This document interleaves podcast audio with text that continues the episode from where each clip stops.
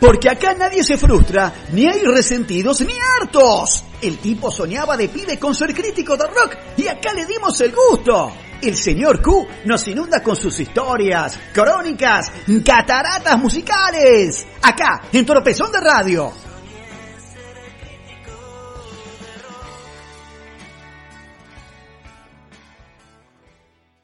Buenas noches Pablo, buenas noches Marcelo, buenas noches a ustedes, mis queridos oyentes. Los saludo aquí desde el exclusivo estudio de grabación construido en la cocina de mi casa, el señor Q, invitándolos a escuchar el capítulo número 12, ¿sí? llegamos a la primera docena de la historia del rock argentino acá, en las cataratas musicales en Tropezón de Radio. Y esta noche es una noche especial. Es la Historia del grupo de rock más grande de la Argentina, el indiscutible. Los fabulosos cuatro. De acá, nuestros Beatles. García, Lebón, Aznar, Moro. Sí, hoy empezamos a hablar de la historia de Cerú Girán. Pero, como la historia de Cerú Girán en cierta manera todos más o menos la conocemos, y sí, ya sabemos de que Charlie fue tres veces a la casa de David, y a la tercera vez para conversarlo de ir a Bucios a hacer música le llevó una docena de facturas y lo convenció al ruso y que bueno y que José Luis Fernández no quiso viajar porque prefirió irse a Estados Unidos con Cruz y que Moro y Aznar se fueron en avión hasta Río de Janeiro después se fueron en un camión con todos los instrumentos me voy a valer de el excepcional libro del señor Mariano del Mazo llamado Entre lujurias y represión Cerú Girán, la banda que lo cambió todo. Y vamos a echar anécdotas, comentarios de las canciones, de todo un poquito. Le cambiamos un poco la onda a la movida de siempre.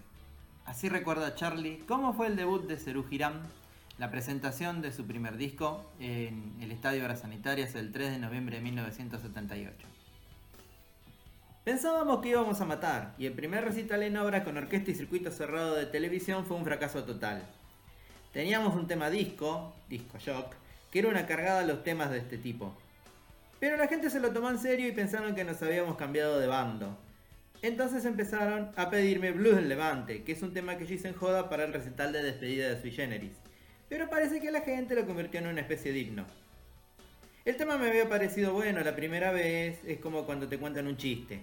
La primera vez lo festejás, la segunda te sonreís y la tercera decís, para de contarlo, que estoy podrido de oír siempre lo mismo. Además, en un determinado momento del recital, David se acercó al micrófono y dijo, cuando era chiquito no, pero ahora, qué puto que soy. Se cayó todo el estadio, la gente estaba en silencio porque desconfiaba. Al día siguiente salió en el diario La Opinión una nota en la que se decía que lo peor que había en la Argentina era Cerú Girán. La nota decía que teníamos voces homosexuales. Luego de esas críticas nos costó muchísimo remontar nuestra imagen. Bueno, tras ese accidentado comienzo de Cerú, vamos a escuchar el tema en cuestión. Cerú Girán en vivo en obras el 3 de noviembre de 1978 haciendo Disco Shock y David diciendo...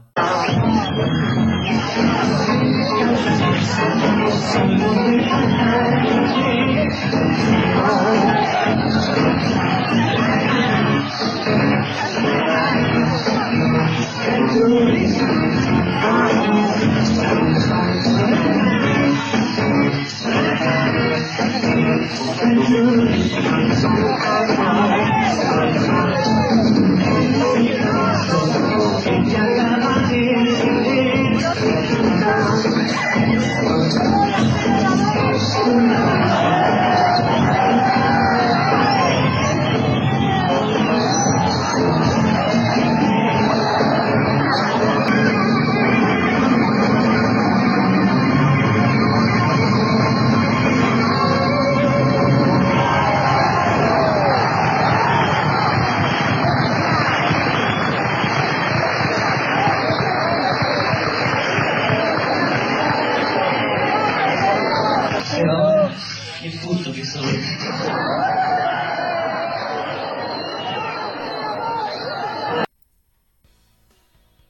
Seminario fue un clásico instantáneo, el único tema que temperó el rechazo inicial hacia la banda. es una balada rock con una letra muy de época que mete el dedo en la llaga, en la tensión entre chetos y rockeros, esa dicotomía entre la frivolidad y una supuesta profundidad, entre el consumo y el espíritu, entre el tener o el ser. La canción quedó en el centro de una paradoja, porque fue el primer tema del rock nacional que se pasó en los bailes, en salones y clubes frecuentados por chetos. Seminario se bailaba como lento, dentro de un set que podía incluir How Deep Is Your Love, de los Bee banda de sonido de Fiebre de Sábado por la Noche. La fascinación de la chica a la que están dedicados los versos por esas motos que van a mil, cuestionada por el pobre pibe que canta, resulta una postal del tajo social de la juventud de Buenos Aires y del conurbano. Seminare fue el tema que amplió la base de público de Cerú Girán. Y así vamos a escuchar una hermosa versión en vivo de los recitales de Cerú de fin de año de 1981 en el Teatro Coliseo, que fue editado en el disco Yo no quiero volverme tan loco del año 2000, donde se le hace total justicia a cómo sonaba Cerú. Y acá tenemos al ruso Levón cantando Seminare. Quiero ver, quiero entrar, nena, nadie te va a hacer mal, excepto amarte. Vas aquí, vas allá, pero nunca te encontrarás al escaparte. No hay fuerza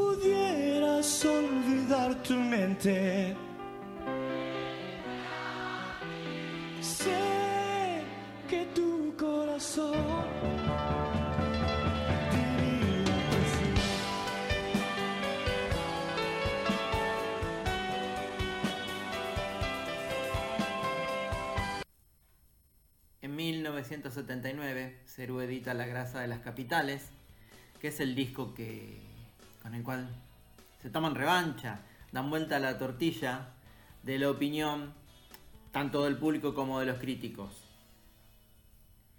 Pero no deja de ser ambiguo que la portada de La grasa utilizara el diseño y el logo de la revista Gente para responder a notas puntuales de dos publicaciones alternativas. García, ídolo o qué, a la tapa de un número de Periscopio en el que se publicó un reportaje a Charlie, y descubrimos los dobles de Cerú Girán a una entrevista que salió en Expreso Imaginario sobre el concierto en obras de noviembre del 78, de que ya estuvimos hablando. La idea fue de Charlie. Una noche comiendo puchero en la Avenida de Mayo me mostró los bocetos de la tapa. Cuenta Daniel Greenbank, que ya en ese momento era el manager de la banda.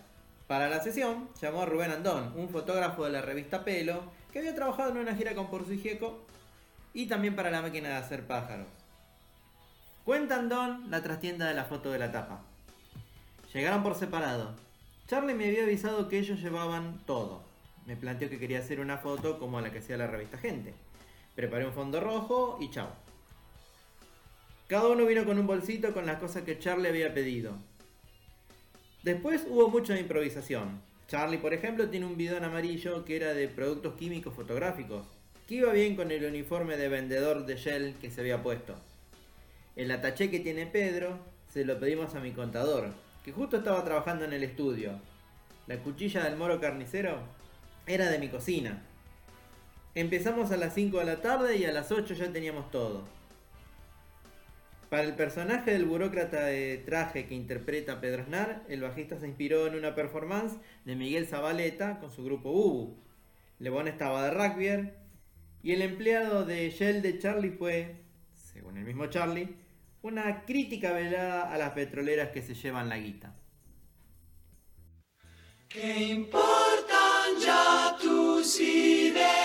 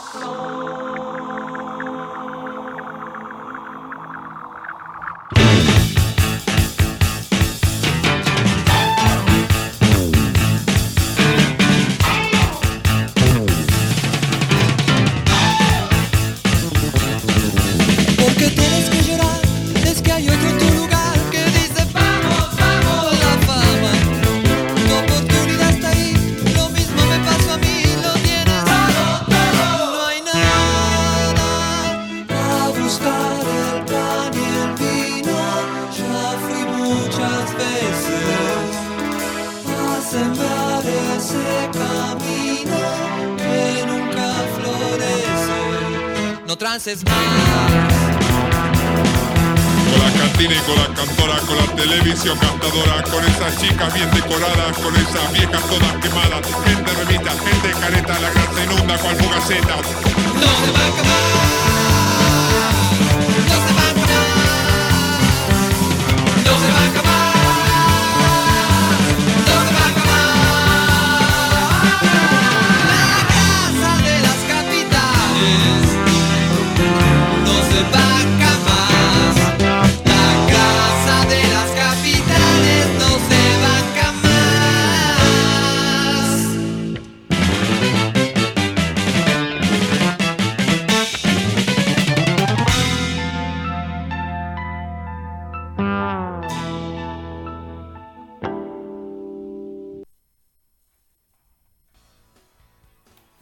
Tono ominoso, angustiante que cubre casi todo el álbum alcanza su clímax en Viernes 3 AM, con la estructura de un tango sin estribillo y un creyendo que toma velocidad cuando Aznar empieza a llenar silencio con el sonido fretless, es la gran canción suicida del rock argentino. La letra, junto García, fue escrita en 10 minutos y es demoledora, con hallazgos poéticos como la sensualidad del abandono, que quedan tapados ante el vigor narrativo. El título no fue extraído de la canción. Esa característica, sumada a la utilización de la segunda persona, le dispensa un velo de relato cinematográfico. La puerta de entrada a un fin de semana desesperado que termina con las onomatopeyas de cómic de los tres tiros. La versión del disco tiene la singularidad de que Levon no participó de la grabación. Utilizaron pianos, sintetizadores, bajo y batería. La canción cierra el lado A y tuvo problemas con la censura por incitación al suicidio. Pero sigue siendo uno de los grandes himnos de Charlie. Y siempre que la toca provoca en sus fans un- una emoción especial. Estos Cerú Girán haciendo Viernes 3 AM de las grasas de las capitales del año 1979. La fiebre de un sábado azul y un domingo sin tristezas.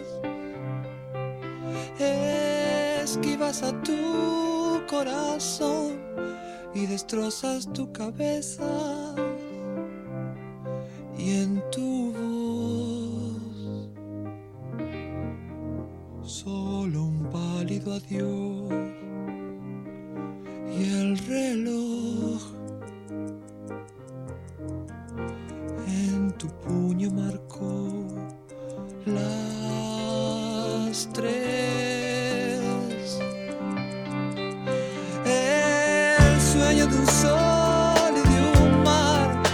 una vida peligrosa. Cambiando lo amargo por miel y la gris ciudad por rosas. Te hace bien tanto como hace mal, te hace odiar tanto como querer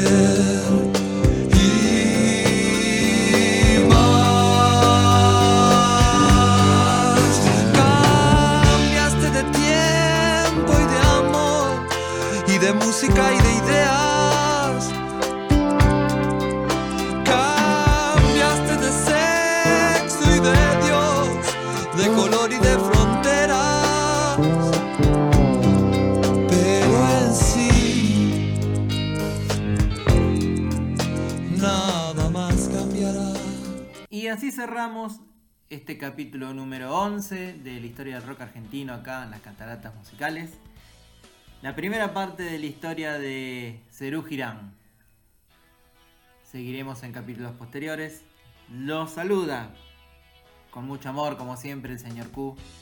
Cuídense mucho, sigan en cuarentena. Hay que cuidarse, cuídense. Un beso grande y hasta todos los momentos.